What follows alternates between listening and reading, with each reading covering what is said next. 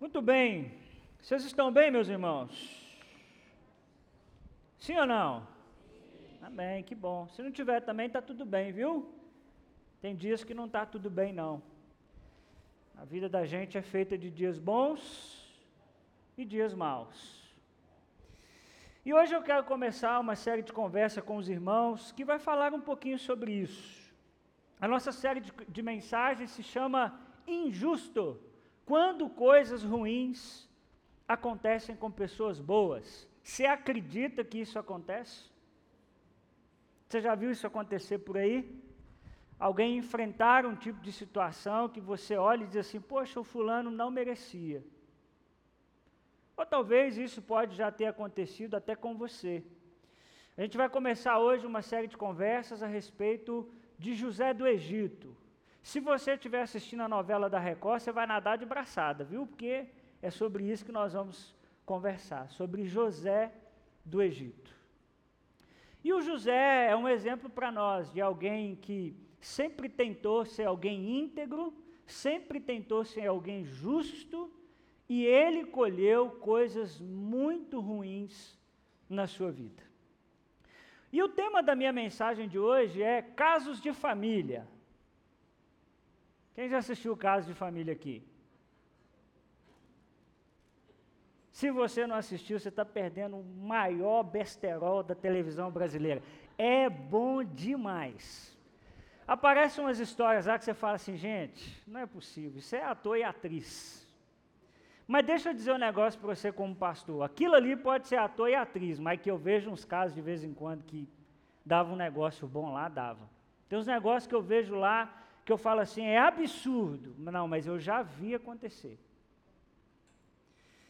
E hoje eu queria te contar um caso de família. A família do José do Egito, como é que chama aquela moça que apresenta lá? O caso de família? Cristina Rocha. É, é Laura, você está sabendo, hein, Laura?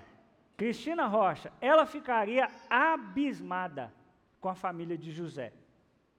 E eu queria que você abrisse comigo em Gênesis capítulo 37. Bom, não dá para ler o capítulo todo, hoje eu vou conversar a respeito do capítulo 37. Tem um dever de casa para você. Essa semana você vai ler em sua casa os capítulos 38 e 39. Podemos fazer esse combinado? Ó, oh, combinado, hein? 38 e 39 de Gênesis, porque os capítulos são grandes, não dá tempo de eu ler, então se você ler na sua casa, você me ajuda bastante. Então leia o capítulo 38 e 39 de Gênesis para o domingo que vem. Mas hoje eu quero conversar com você a respeito do capítulo 37, livro do Gênesis, o primeiro livro aí da sua Bíblia, no capítulo 37, e eu quero ler com você os versículos 1 a 4. Por favor, abra porque não tem aqui no telão, tá bom? Gênesis capítulo 37, versículos 1 a 4. Os irmãos encontraram? Amém? Jacó habitou na terra de Canaã, onde o seu pai tinha vivido como estrangeiro. Esta é a história da família de Jacó, presta atenção, hein? Quando José tinha 17 anos, pastoreava os rebanhos com seus irmãos. Ajudava os filhos de Bila e os filhos de Zilpa, mulheres de seu pai e contava ao pai a má fama deles. Presta atenção, hein? Ora, Israel gostava mais de José do que de qualquer outro filho, porque ele havia nascido em sua velhice. Por isso mandou fazer para ele uma túnica longa. Quando seus irmãos viram que o pai gostava mais dele do que de qualquer outro filho, odiaram-no e não conseguiam falar com ele amigavelmente. Quando, irmãos, nós lemos a história de José, e possivelmente em algum momento da sua vida você já ouviu falar sobre a história de José, a gente fica revoltado com os irmãos de José. Fica ou não fica? Pensa nos irmãos ordinários. São os irmãos de José. Pessoal do coração ruim pessoal maldoso, capaz de vender o irmão, capaz de fazer uma série de outras coisas. Mas hoje eu queria te mostrar que eles também tinham uma família que não era fácil. E aqui, irmãos, eu não estou querendo dizer que os irmãos de José tinham ah, uma prerrogativa para serem maldosos porque não tiveram uma boa família. Mas eu quero te mostrar o quanto esses meninos também sofreram ao longo da sua vida, e isso fez com que eles fossem maldosos. Nós vamos passar algumas semanas conversando sobre José, mas a gente precisa entender e conhecer a família de José. Porque José tem muitos problemas na sua família. A gente vê, por exemplo, um pai passivo. O Jacó. Lembra de Abraão, Isaac e Jacó? Jacó é patriarca. Mas pensa num bocó, para usar a linguagem de Minas, passivo. Ele vê a casa pegando fogo, mas ele não se movimenta. José tem também uma mãe ausente, uma família cheia de falsidades, ciúmes, brigas internas, crianças deixadas por sua própria conta para descobrirem sozinhos a vida, uma família toda bagunçada. Que bom que a sua família não é assim. Sua família não tem ciúme, não é verdade? Sua família não tem confusão. Sua família é igual à minha. Uma família assim, perfeita. Aquela família de comercial, de, de margarida, assim, no parque. É assim a sua família toda? Não, a nossa família, nós vamos ver que ela também tem dificuldades, e a família de José tinha dificuldades. Olha só a família de José, a sua mãe é Raquel. O Jacó, irmãos, era apaixonado pela Raquel. A Raquel é uma mulher muito trabalhadora e uma mulher que cuidava de ovelhas, ela era pastora. Quando o Jacó viu a Raquel, ele apaixonou. Mas pensa num homem que ficou apaixonado. Aquele viu a Raquel no Tinder, ele deu o match lá na hora. E ficou apaixonadíssimo. E cá para nós, quando nós estamos apaixonadíssimos, a gente faz tudo por um amor, é ou não é verdade? Vocês nunca ficaram apaixonados? De ligar um para o outro e falar, desliga. Aí o outro diz, não, desliga você. Já passaram por essa Já fez isso lá, Kleber? uma vozinha diferente. A gente faz, né? é muito interessante, irmãos, que quando Jacó vê a Raquel, ele fica apaixonadíssimo.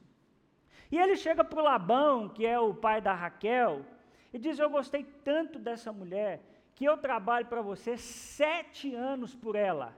Ô irmão, se isso não é amor, eu não sei mais o que é amor.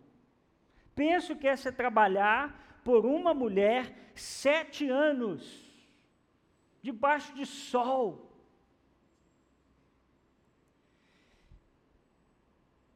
E o Labão aceita, o Jacó trabalha, isso está lá em Gênesis capítulo 29, mas o Labão passou a perna no Jacó. Na hora do terminou os sete anos e o Labão deveria entregar Raquel, o Labão entregou a outra filha, entregou Lia. E acredite, o Jacó teve que trabalhar mais sete anos por Raquel. Ô irmão, trabalhar 14 anos para ter a mão de uma mulher. É amor ou não é? Ele ficou apaixonadíssimo. Apaixonadíssimo. E ele então é, trabalha aí 14 anos para se casar com Raquel. E Jacó tem dois filhos com Raquel. Jacó tem José, o José que nós vamos conversar. E a Raquel tem o Benjamim. Mas tem um problema, uma crise absurda na vida de Jacó. A Raquel morre no parto. Quando ela vai dar a luz a Benjamim, ela morre no parto. Você consegue imaginar a dor de Jacó? Você consegue imaginar a dor de perder a sua esposa no dia do parto do seu filho?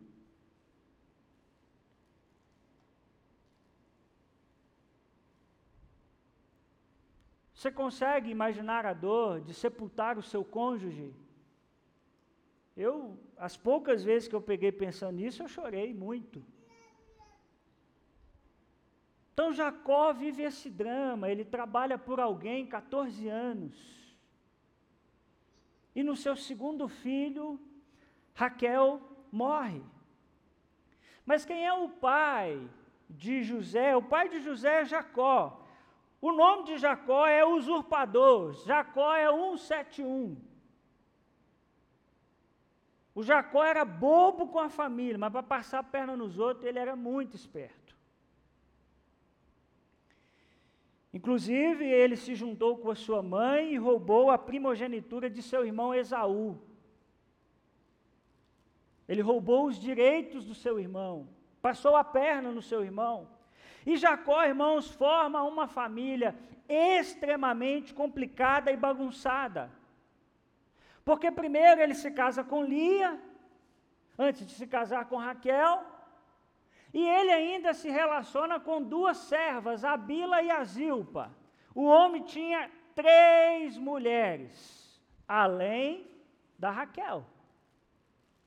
Então ele tinha duas esposas, que é Raquel e Lia, porque Lia foi dada primeiro a ele, e ele ainda se relaciona com Bila e Zilpa, duas servas. E ele tem num total, irmãos, acredite se quiser, ele tem doze filhos e pelo menos uma filha. Já ouviu falar das doze tribos de Israel? Então, dez das doze tribos vêm desses filhos de Jacó. Ele tem dois filhos com Bila, dois filhos com Zilpa, seis com Lia e José e Benjamim com Raquel. Pergunto, você acha que essa é uma família bem configurada ou uma família extremamente complicada? Pensa o pé de guerra que era essa família. Muita gente envolvida, muitos filhos envolvidos, cada um é de uma esposa.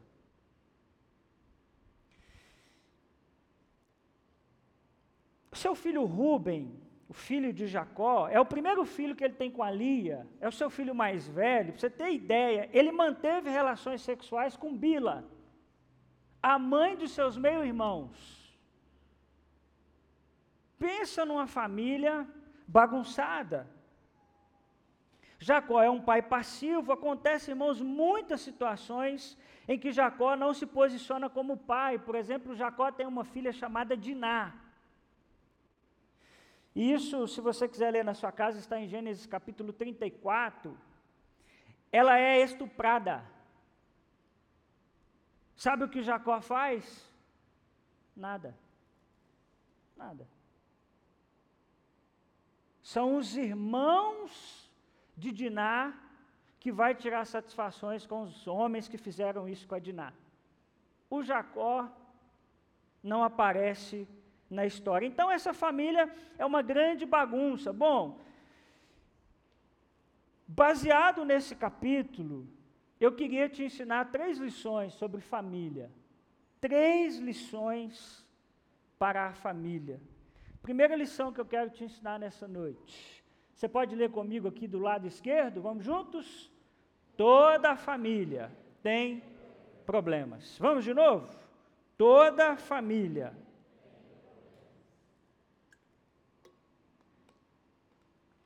Versículo 2 começa dizendo: Esta é a história da família de Jacó. Bom, Entenda uma coisa, irmão, quando eu fico te falando essas coisas, você diz, mas que absurdo, né? Um patriarca ter uma família bagunçada desse jeito, irmãos, a Bíblia nunca fez questão de esconder os erros dos homens e mulheres da Bíblia Sagrada. A história bíblica é composta de gente falha e de gente pecadora. Por isso, irmãos, eu não permito que ninguém me coloque num lugar como um pastor santo e um pastor que não erra. Eu vou errar muitas vezes, eu já errei muitas vezes e eu vou errar muitas vezes. Porque não existe alguém que não erre. Se Jacó, que é Jacó, tem uma família desse jeito, bom, existe esperança para mim e para você. Não existe família perfeita na Bíblia Sagrada. Eu desafio você a achar uma família na Bíblia que não tem problema. Nem a família de, José, de Jesus é uma família perfeita. Maria tem seus defeitos, José tem seus defeitos, os irmãos de Jesus têm os seus defeitos. José, irmãos, era odiado pelos seus irmãos por alguns problemas, e aí agora a gente vai caminhar um pouco ao longo do capítulo. Primeiro, por que, que José era odiado pelos seus irmãos? Versículo 2: O José contava para o pai a má fama dos irmãos. X9, fofoqueiro. Está aí no versículo 2. Ele contava para o José, para o Jacó, a má fama dos seus irmãos. Bom, se você tiver irmão, possivelmente de vez em quando ele levava umas fofoquinhas, não é isso? O José também levava. Versículo 3, a gente tem um outro problema muito grave dentro dessa família. O Jacó, que é o pai, tem uma preferência muito clara por José. Está aí no versículo 3. Os papais e mamães que têm mais de um filho, dizem sempre assim: Eu não tenho um filho preferido. Não é isso? Bom, os filhos sempre dizem assim: Não, tem sim. Papai e a mamãe gostam mais. Ele gosta de todo mundo, mas eles gostam mais do, do fulano. É assim? Os pais tudo parado e os meninos tudo. É assim. O Jacó não tem nenhuma, nenhuma vergonha de dizer que ele tem preferência. Se você chegasse para o Jacó e dissesse assim, Jacó, você tem esses meninos tudo aqui, de qual que você gosta mais? O Jacó não te diria assim, ah, a gente é pai, a gente gosta de todo mundo. Não, ele diria assim, não, o José é o meu menino preferido. O José é diferenciado. Está aí no versículo 3, viu gente? Eu não estou inventando, não. A tal ponto do Jacó comprar uma túnica para José. Algumas versões vão dizer uma túnica longa, outras versões vão dizer uma roupa colorida. É roupa cara. Então o Jacó, ele ia lá na Renner, comprava roupa para os meninos, tudo promoção, liquidação, quando trocava a. Como é que chama? Quando troca a estação. O José não. O José é na bacana. O José comprava na loja top do shopping. Então, o Jacó, ele não tem nenhuma dificuldade de assumir que ele tem uma preferência pelo José. Bom, e o texto diz que ele era aí filho da sua velhice. Então isso faz com que ele tenha uma preferência por José e obviamente também ele é filho de quem? Da Raquel. Que era a mulher que ele de fato amava.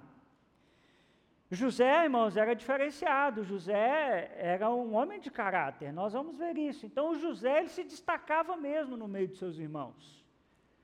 O texto aí, versículo 2, está dizendo que José contava sobre a má fama dos seus irmãos, então seus irmãos não eram brincadeira. Então o Jacó olha para José e levanta José como um filho preferido, a tal ponto de dar algo que os demais filhos olhem e digam: lá vai o preferido. Pensa, irmãos, os meninos levantavam para tomar café, tudo com a roupa surradinha, aí vinha o José com a túnica, Aí ficava aquele trem de manhã, de tarde, de noite, os meninos só vendo aquilo. Então tinha uma preferência, e por causa dessa preferência, irmãos, os irmãos passaram a odiar José a tal ponto de não conseguir falar amigavelmente com ele. Versículo 4. O clima da casa ficou insustentável. Agora você imagina o que é esse monte de gente dentro de casa e o texto dizer que eles não conseguiam conversar amigavelmente. Então, qualquer coisa que José falasse, os meninos diziam assim: José, você fica na sua, que na hora que o papai virar, nós vamos quebrar você no cacete.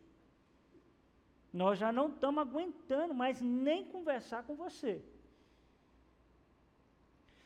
E aí, dos versículos, dos versículos 5 ao versículo 11, o José tem um sonho. Sabe qual é o sonho de José? A interpretação do sonho é que um dia os irmãos de José se curvariam diante dele. E ele, ainda o sonho diz que os seus pais também se curvariam diante dele, toda a sua família se curvaria diante dele. O que, que o José faz? Em vez dele guardar o sonho, ele chama todo mundo e diz: Então, eu tive um sonho. E eu vou contar para vocês esse sonho. E aí os irmãos assim, não, você está querendo dizer que um dia nós vamos nos prostrar diante de você, José. E acredite, isso vai acontecer, nós vamos chegar lá. Mas qual é o problema de José? Pô, não conta, né, José? Deus não pediu para você contar?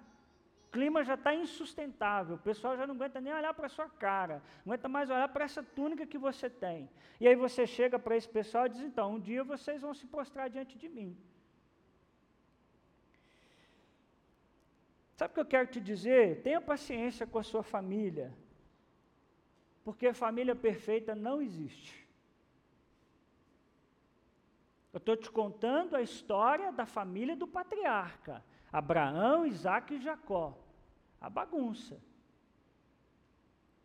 Então, família perfeita não existe. Os seus pais, filhos que me ouvem nessa noite, vão errar. Eles vão errar. Papais, os filhos vão errar. Eu vou te contar um negócio agora que você não acredita: o seu cônjuge vai errar. Sabe por quê, irmãos? Porque nós somos todos pecadores. O pecado nos afetou. Toda a família tem suas disfunções. Eu não sei você. Eu não conheço nenhuma família que eu olhe e digo assim: essa família não tem nenhuma disfunção. Essa família aqui é perfeita. Vocês conhecem alguma? Depois me apresenta, porque eu quero conhecer. Toda família tem problema, porque o pecado nos afetou. A grande questão é o quanto estamos dispostos em ajustar esses problemas o quanto nós estamos dispostos a conversar sobre esses problemas e ajustar esses problemas. Então, uma lição que eu quero te ensinar sobre família é que toda família tem problemas, amém? Segunda, lição que eu quero te ensinar hoje: aprenda com os erros da sua família. Aprenda com os erros da sua família. Versículo 3: Ora, Israel gostava mais de quem, gente? De José do que de qualquer outro filho, porque ele havia lhe nascido quando? Em sua velhice. Aprenda com os erros da sua família. Por que, que eu estou te falando isso? Porque ali diz que o Jacó escolheu José, não escolheu? Mas deixa eu te contar um negócio. Que você acredita que o Jacó já passou pelo mesmo problema? O Jacó não era o filho preferido do Isaac, seu pai. Abraão, Isaac e Jacó. O Isaac gostava mais do Esaú. E a mãe de Jacó, que é Rebeca, gostava mais do Jacó. Gênesis 25, 28. Não coloquei ele, não. Isaac preferia Esaú, porque gostava de comer de suas caças. Motivo bom para gostar de um filho, né? Isaac preferia Esaú porque gostava de comer de suas caças. Rebeca preferia Jacó. É muito bizarro, irmãos, nós pensarmos que Jacó agora vai submeter aos filhos a algo que lhe produziu um grande sofrimento. O Jacó passou a vida inteira sofrendo, porque o seu pai gostava mais do seu irmão e a sua mãe gostava mais dele. Na hora dele ser pai, ele faz exatamente a mesma coisa. Nós precisamos aprender com os erros da nossa família. Quer ver mais coisas que acontecem na vida de Jacó que ele não aprende? O Jacó enganou Esaú. Enganou ou não enganou? Lembra desse episódio? Agora, os filhos vão enganar Jacó. Porque eles vão armar um negócio, que o José foi morto, e vão passar a perna em Jacó. O Jacó foi enganado por Labão. Entregou primeiro Lia e depois entregou a Raquel. E o que é que Jacó faz com tudo isso? Não aprende e erra com seus filhos. Irmãos, isso deve nos acender um alerta, porque nós temos a tendência de repetir os padrões e comportamentos da nossa família de origem. Presta atenção no que eu estou dizendo. Nós temos a tendência de repetir em nossos filhos os comportamentos que recebemos da nossa família de origem. Sabe o que você menos gosta na mamãe e no papai, se você não abrir os seus olhos, é o que você repete na vida dos seus filhos. Sabe quando a gente percebe isso? Quando a gente sai de casa. É quando a gente sai da casa da mamãe e do papai e entra numa relação chamada casamento. Aí quem está do nosso lado começa a dizer assim: nossa, mas isso aí é sua mãe purinha. Já passaram por essa experiência? Eu gosto de você se olhando, é muito legal. Isso aí é o seu pai purinho, isso é igualzinho seu pai. É porque é mesmo. Se nós não abrirmos os nossos olhos, nós repetimos os padrões e comportamentos que nós recebemos lá atrás. É o Jacó que não foi preferido, mas que agora também vai preferir alguém.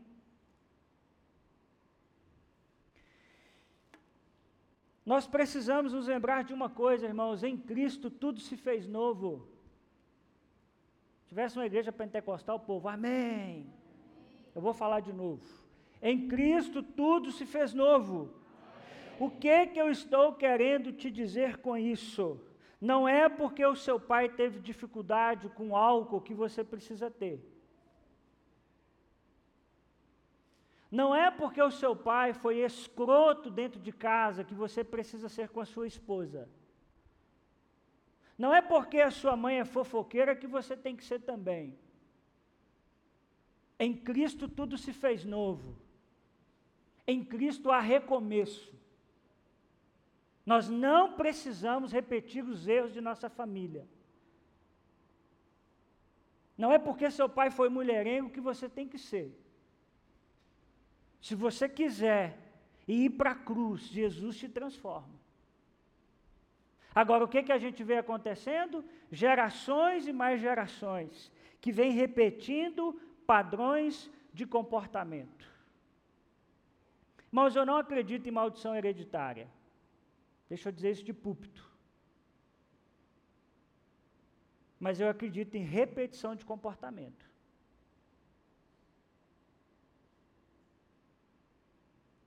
Que por gerações vão se repetindo. E se Jesus não entrar nisso, a gente vai repetindo. É porque o pai foi violento dentro de casa, aí o, o homem diz assim: não, então, eu sou violento porque eu cresci vendo o papai batendo na mamãe. Então, meu amigão, em Cristo Jesus tudo se fez novo. Você não precisa repetir os erros da sua família. Você não precisa. Você não precisa fazer como Jacó. Mas você pode pedir a Jesus que transforme a sua casa e transforme a sua família. Em que, que a sua família de origem errou e que você não quer errar? Você deveria listar isso, eu já fiz isso. Onde os meus pais erraram, que eu não posso errar? Onde os meus tios erraram, que eu não posso errar? Quais são os erros da sua família que você não pode repetir? Você precisa pensar sobre isso. Porque senão você vai reproduzindo e reproduzindo, e isso é um ciclo que nunca tem fim. Amém, gente? Vocês estão aí? Terceira lição sobre família que eu quero te ensinar nessa noite. Cuidado com o ressentimento dentro da família. Versículo 4. Quando seus irmãos viram que o pai gostava mais dele do que de qualquer outro filho, o que, que eles fizeram?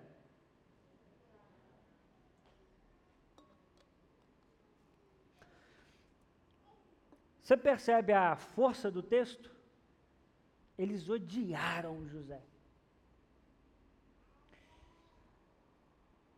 E não conseguiram falar com ele mais. O que, gente? Amigavelmente. Dos versículos 12 a 36, eu já caminhei com você até o versículo 11. Nós vemos, irmãos, o que é que o ressentimento, a amargura e os ciúmes que não são tratados são capazes de fazer em uma família. A partir do versículo 12, os irmãos de José saem para cuidar de rebanhos. Interessante que José fica em casa. Não é comum, José deveria ter saído também para cuidar dos rebanhos. Talvez pode ter a ver com a preferência de Jacó. Todo mundo vai trabalhar, não, mas o José é meu menininho. O José vai que um animal pega o José por aí, o José precisa ficar por aqui. Os irmãos de José, a partir do versículo 12, vai cuidar desses rebanhos. E aí, então, ele coloca José ah, e envia José com uma missão. Depois você lê na sua casa a partir do versículo 12. O Jacó quer saber se está tudo bem com os irmãos de José. Por quê? Porque o José é um bom mensageiro. O José não entregava pela metade. Ele ia lá e se tivesse má fama, se tivesse coisa errada, ele dizia: Ó, oh, papai, o pessoal lá não está trabalhando direito. E ele envia José para ver se está tudo bem, para que ele volte com notícias dos seus irmãos. Os seus irmãos deveriam estar perto de Siquém, mas José encontra eles numa cidade chamada de Dotã. E é muito interessante, irmãos, eu coloquei um mapa aqui só para você ter uma ideia. Ah, eu estou sem a luzinha aqui, mas o, a família de José, Jacó, está aqui embaixo em Hebron. Dá para ver lá? Sim, gente. Está lá em Hebron. Os irmãos de José estão em Siquém, lá em cima. Mas muito possivelmente, não estava bom lá o pasto e tal, e eles sobem para a cidade de Dotã. Existe uma coisa muito interessante que acontece também no texto, que essa cidade foi onde a Diná, lembra da Diná que foi estrupada? Então, foi nessa cidade, perto de Siquém. Então, possivelmente, o Jacó também pode ter pedido para ver os irmãos, porque eles ficaram preocupados, ele ficou preocupado dessa região. E os irmãos de José subiram para próximo de Dotã, talvez por causa disso também. Então, o Jacó está preocupado, ah, talvez pelos seus filhos, por aquilo que eles fizeram ao povo de Siquém, porque quando eles souberam o que eles fizeram com Adiná, eles mataram os homens tudo daquela terra. Eles ficaram tão indignados que eles fizeram justiça com as suas próprias mãos. E aí, sem perceber, o Jacó envia o filho amado para uma cilada. Aí eu quero que você perceba o tanto que Jacó é meio assim. É, a gente diria Jacu, né? Ele é meio bobo assim. Porque, oh, gente, o Jacó não sabia que esses meninos viviam brigando, não.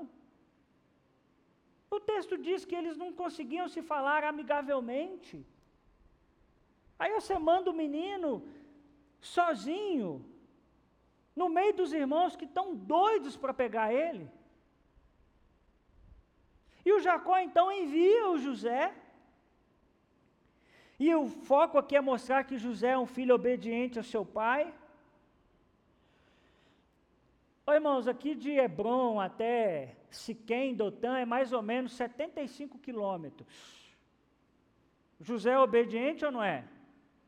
Eu, quando eu era mais novo e minha mãe mandava eu ir na padaria, eu ia até sapateando. Ainda bem que as crianças não estão aqui. Mas eu odiava ir na padaria.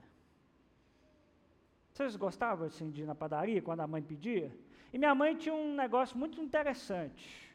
A minha mãe descia de ônibus de frente à padaria. Aí ela ia para casa. Quando ela chegava em casa, ela pedia para eu ir na padaria. Ô irmão, eu sapateava. Tenho vergonha de dizer isso, mas eu era menino, né? Obviamente. Agora, você imagina que seu pai pediu para você andar 75 quilômetros. Você tem uma ideia, é como se a gente saísse daqui, para quem já foi para São Paulo, ali para aquele lado, é, rumo São Paulo, é, é até chegar em Souza, Rio Manso. Já ouviu falar de Souza, Rio Manso? Daqui lá dá mais ou menos 75 quilômetros. O José está indo a pé ou ele está indo no animal de carga. Era dias para chegar lá. O menino era obediente. Só que acontece, e tudo que José diz para o seu pai é: sim, senhor, eu vou fazer isso. Mas a partir do versículo 18, irmãos, os irmãos de José o avistaram de longe e começaram a planejar matá-lo. Na hora que eles viram José vindo, falou: opa, chegou a nossa hora. Agora nós vamos matar esse menino. Agora não vai ter mais ninguém para ser o preferido do papai. E aí o plano era matar José e jogar ele num poço e dizer para o Jacó que um animal devorou José. Ô irmão, uns irmãozinhos desses, hein? Se quiser que eu mando lá para sua casa uns irmãos bacana desses, joga, a gente joga ele no poço, diz para o papai que um animal comeu ele, mas Rubem, talvez por ser o mais velho e sentisse que tinha alguma responsabilidade, sugeriu que apenas jogasse o José no poço. Diz: não, não vamos matar ele, a gente só joga ele no poço. Bom, talvez Rubem quisesse depois tirar José, não sei, o texto não diz. Mas quando José chega aos seus irmãos, irmãos, acontece uma coisa muito interessante. A primeira coisa, quando José chega, eles arrancam de José a túnica de José. Por que será, hein? Porque a túnica era o símbolo de que ele era o filho predileto do papai. O texto faz questão de frisar que a primeira coisa que eles fizeram era tirar essa túnica, um dos motivos do ressentimento, e jogaram ele em um poço que estava vazio, a ideia era que ali ele morresse. Mas eles se sentaram para comer, os seus irmãos. E quando eles se sentam para comer, eles veem uma caravana de ismaelitas passando, um outro povo que estava passando. E eles estavam indo para o Egito. Está vendo o Egito aqui embaixo? Aqui? Então eles estão passando lá em cima, em Dotã, essa caravana, e eles estão indo para o Egito. E aí o Judá tem uma excelente ideia, diz: não vamos matar o José, não. Por que, que a gente não vende ele? É matar ele, a gente não ganha nada. Se a gente vender pelo menos a gente ganha um dinheirinho. Pensa numa ideia boa. Pensa nos irmãos, gente boa. E aí eles vendem José por um preço assim, 20 pratas. O preço de um escravo aleijado. Eles vendem José, José vai parar no Egito, nós vamos conversar sobre isso semana que vem. Bom, como é que a gente vai explicar agora para o papai que o José foi vendido? A gente não pode dizer para o papai que o José foi vendido. O papai vai lá buscar o José. Aí eles têm uma ideia, eles matam um animal, e aí eles pegam esse animal e pega a túnica que eles arrancaram de José, passa no sangue do animal e manda essa roupa lá para o pai e diz, ó, dá uma olhadinha aí. E é muito interessante que o texto diz isso, né? Ó, a gente está achando que isso aqui é do seu filho José, dá para o senhor dar uma conferida aí se é dele mesmo? Ó. Ninguém tinha a túnica que José tinha. E aí Jacó acredita nessa história, ele não tem outra saída. O texto diz que ele chora por muitos dias. Bom, chorou por Raquel e agora precisa chorar pelo filho que lhe lembrava Raquel. Irmãos, todos esses acontecimentos só foram possíveis por causa do ressentimento. Tire o ressentimento da sua família. O que, é ressentir? Ressentir é sentir de novo. É igual o boi. Você já viu como é que o boi come? Você sabia que o boi tem o um processo digestivo duas vezes? Primeiro ele come rápido. Depois ele volta aquilo, olha que coisa boa, né? Ele volta aquilo e mastiga com mais calma. O ressentimento é isso. É quando vai acontecendo coisas na nossa família, e a gente vai trazendo aquilo de novo, a gente vai ressentindo aquilo. Algumas coisas que acontecem quando você permite que o ressentimento entre na sua casa, entre na sua família. Primeiro, o ressentimento nos leva a fazermos coisas absurdas. O nosso coração, presta atenção, gente, pode autenticar os atos mais animalescos quando tomados quando tomado por ressentimentos. É isso que acontece com os irmãos de José. Você já, irmão, assistiu jornal que você vê a notícia de que uma pessoa assassinou a outra, e você diz assim, gente, como é que tem coragem? Já passou por essa experiência? Então, pode avaliar, avaliar tem ressentimento. Tem coisa que foi ressentida. E quando a gente guarda ressentimento no coração, nós fazemos coisas absurdas. Sabe o que, que o ressentimento faz com você e comigo? O ressentimento nos cega. Nós não enxergamos o nosso erro. O José, o, o Judá chega a dizer o seguinte: vamos vender o José. Porque se a gente vender o José, o sangue dele não vai estar nas nossas mãos. Nós não matamos o José.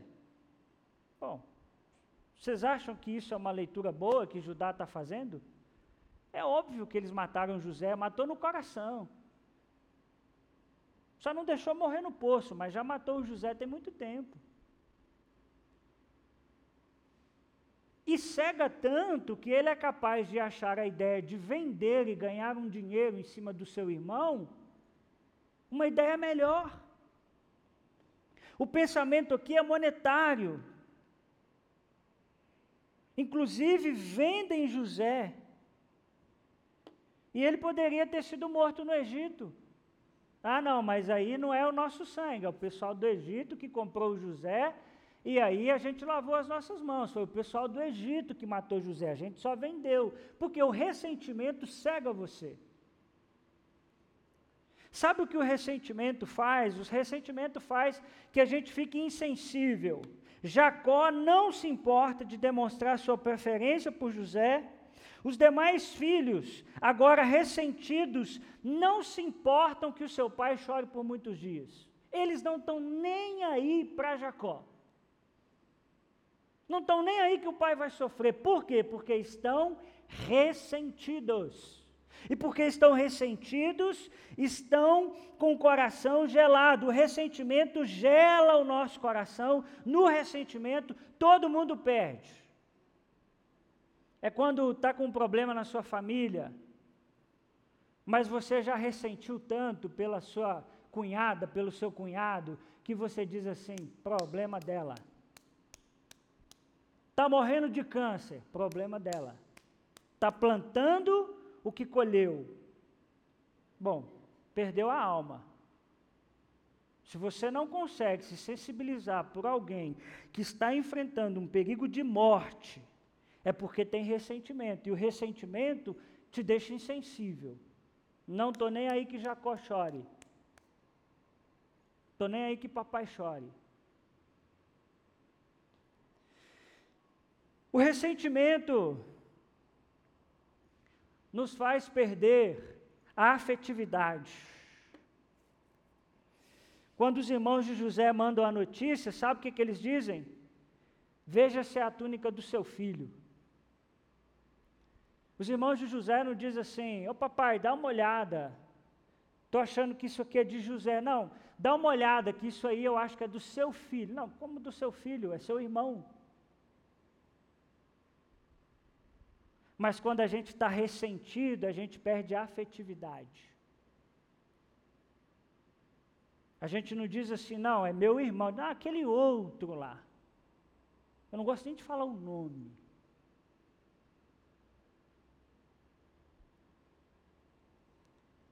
Sabe o que o ressentimento faz? O ressentimento te prende ao seu passado.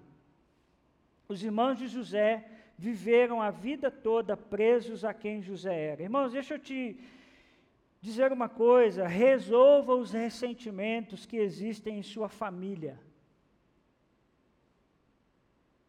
Tenha a coragem de olhar nos olhos. Tenha a coragem de escutar e, se necessário, pedir perdão. Não permita que os conflitos acumulem. Eu vou falar de novo. Não permita que os conflitos acumulem. É aqui que acaba um monte de casamento. Porque vai ressentindo. Vai trazendo coisa lá de trás. Mas que não senta, não resolve, não olha nos olhos, não diz perdão. As coisas não são acertadas.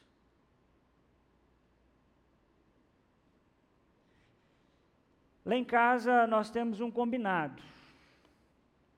Eu e Elan podemos quebrar o pau o dia inteiro, mas nós não dormimos de mal um com o outro. Você devia colocar essa regra lá na sua casa.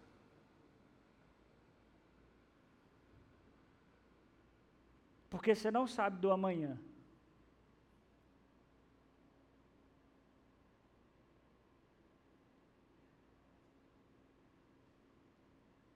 Os conflitos que você tiver em sua família, aprenda a resolvê-los. Os conflitos que você percebe, papai, entre os seus filhos, ajude-os a resolver. Porque ressentimento na família é algo terrível. No nosso coração, irmãos, no coração de um cristão, só deve existir espaço para amar. Qualquer ressentimento deve ser colocado diante de Deus. Atenção, e aí eu vou encerrar. Não estou falando de conviver. Tem gente que longe da sua casa é uma bênção para você. Mas você também não pode ficar com o coração ressentido. Porque isso vai gelar você. porque isso vai fazer com que você perca a afetividade. Três coisas para você praticar e refletir. Primeiro, seja mais paciente com a sua família, porque todas as famílias têm problema. Umas têm com drogas, outras têm com questão financeira, outras têm por temperamentos, outra, outras têm por questões emocionais. Então tenha paciência com a sua família. O seu, o seu marido é ser humano, a sua esposa é ser humana, é difícil mesmo.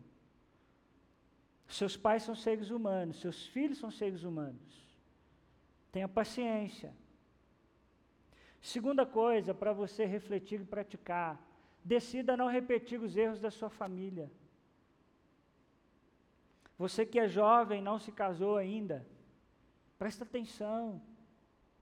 Presta atenção. O que, que você não quer repetir na sua família que você vai construir? Você que é casado, o que, que você está repetindo dentro do seu casamento que você precisa mudar a rota? E terceiro, livre-se dos ressentimentos. Ô irmão, leva seu ressentimento para a cruz de Jesus, porque o ressentimento, quem perde com ele é só você. O ressentimento é como um veneno que você bebe e você espera que o outro morra, mas quem morre é você. O outro às vezes nem sabe que você está ressentido com ele, mas você está com aquele negócio no seu coração. Livre-se disso. Está na hora de você perdoar essa cunhada e esse cunhado. Está na hora de você perdoar alguém da sua família. Está na hora de você esquecer de algo que aconteceu no seu casamento. Livre-se dos ressentimentos. Feche os seus olhos, abaixe a sua cabeça. Se você estiver perto da sua família, eu queria que você abraçasse quem estiver perto da sua família aí. Queria que a gente terminasse hoje orando com as nossas famílias.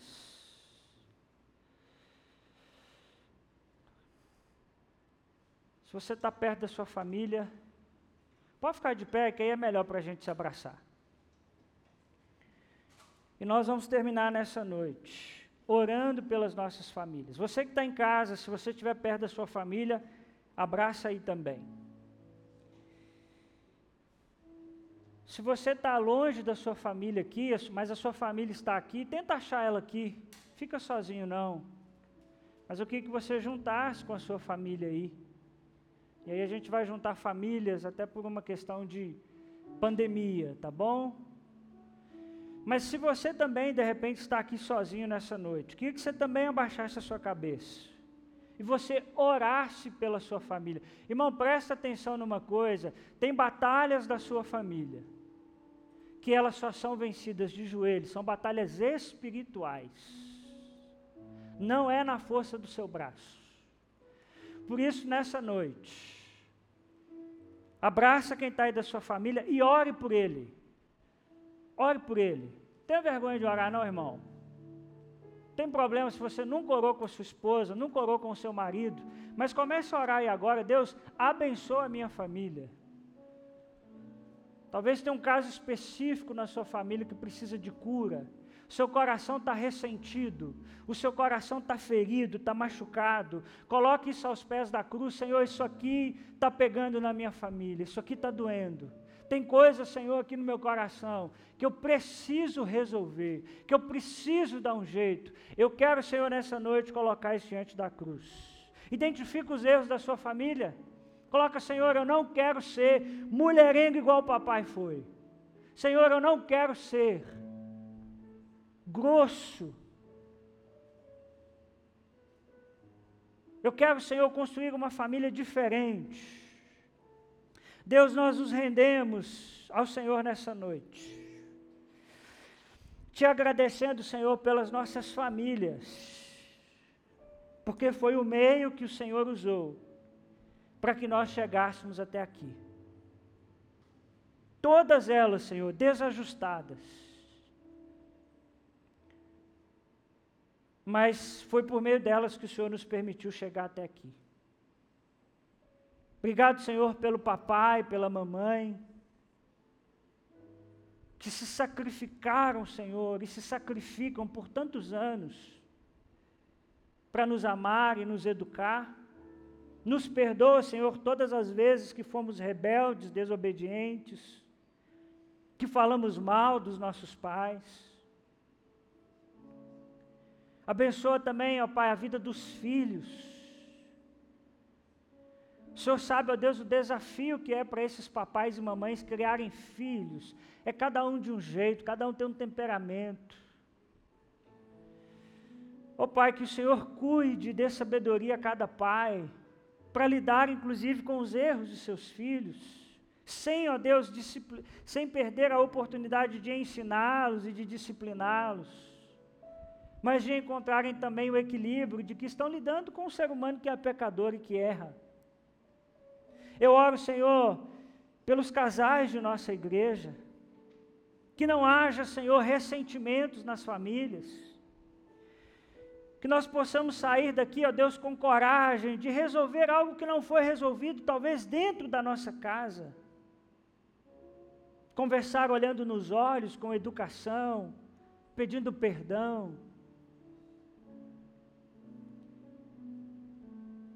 Senhor, cura o nosso coração nessa noite de ressentimentos, de ódio, de amargura, de ciúmes